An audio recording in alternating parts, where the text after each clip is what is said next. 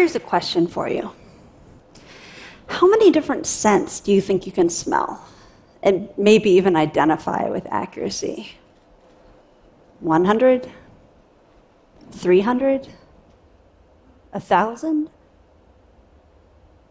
One study estimates that humans can detect up to 1 trillion different odors. A trillion. It's hard to imagine, but your nose has the molecular machinery to make it happen. Olfactory receptors, tiny scent detectors, are packed into your nose, each one patiently waiting to be activated by the odor or ligand that it's been assigned to detect. It turns out we humans, like all vertebrates, have lots of olfactory receptors.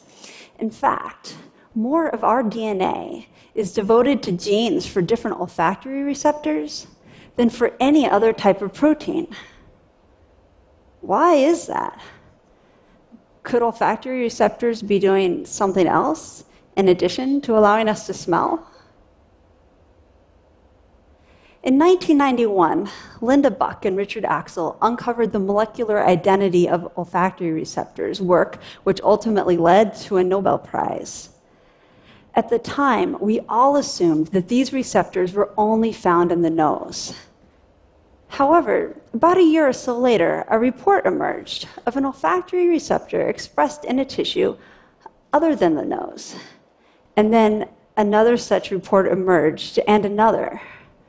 We now know that these receptors are found all over the body, including in some pretty unexpected places in muscle, in kidneys, lungs, and blood vessels.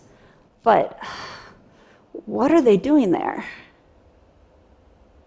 Well, we know that olfactory receptors act as sensitive chemical sensors in the nose. That's how they mediate our sense of smell.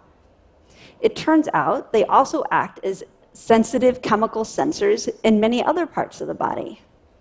Now, I'm not saying that your liver can detect the aroma of your morning coffee as you walk into the kitchen. Rather, after you drink your morning coffee, your liver might use an olfactory receptor to chemically detect the change in concentration of a chemical floating through your bloodstream. Many cell types and tissues in the body use chemical sensors or chemosensors to keep track of the concentration of hormones, metabolites, and other molecules.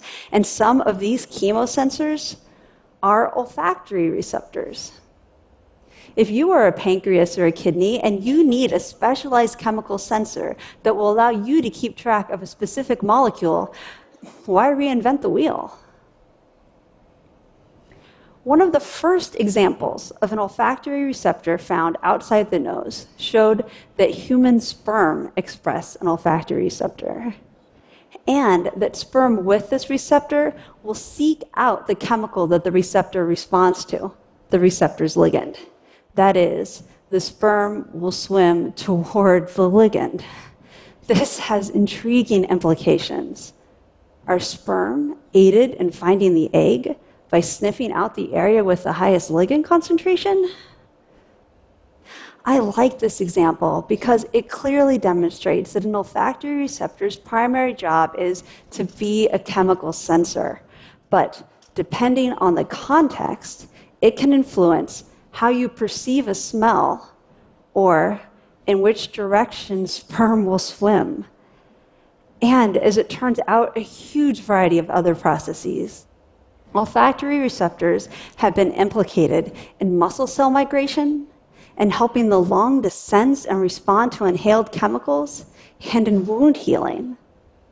Similarly, taste receptors, once thought to be found only in the tongue, are now known to be expressed in cells and tissues throughout the body. Even more surprisingly, a recent study found that the light receptors in our eyes, also play a role in our blood vessels. In my lab, we work on trying to understand the roles of olfactory receptors and taste receptors in the context of the kidney. The kidney is a central control center for homeostasis. And to us, it makes sense that a homeostatic control center would be a logical place to employ chemical sensors. We've identified a number of different olfactory and taste receptors in the kidney, one of which, olfactory receptor 78, is known to be expressed in cells and tissues that are important in the regulation of blood pressure. When this receptor is deleted in mice, their blood pressure is low. Surprisingly, this receptor was found to respond to chemicals called short chain fatty acids that are produced by the bacteria that reside in your gut, your gut microbiota.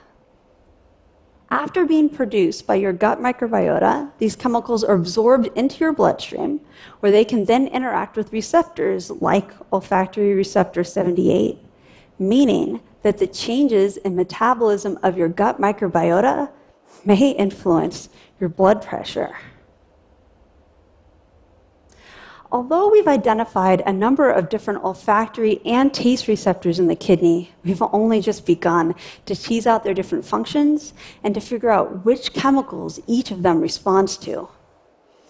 Similar investigations lie ahead for many other organs and tissues. Only a small minority of receptors has been studied to date. This is exciting stuff. It's revolutionizing our understanding of the scope of influence for one of the five senses. And it has the potential to change our understanding of some aspects of human physiology. It's still early, but I think we've picked up on the scent of something worth following. Thank you.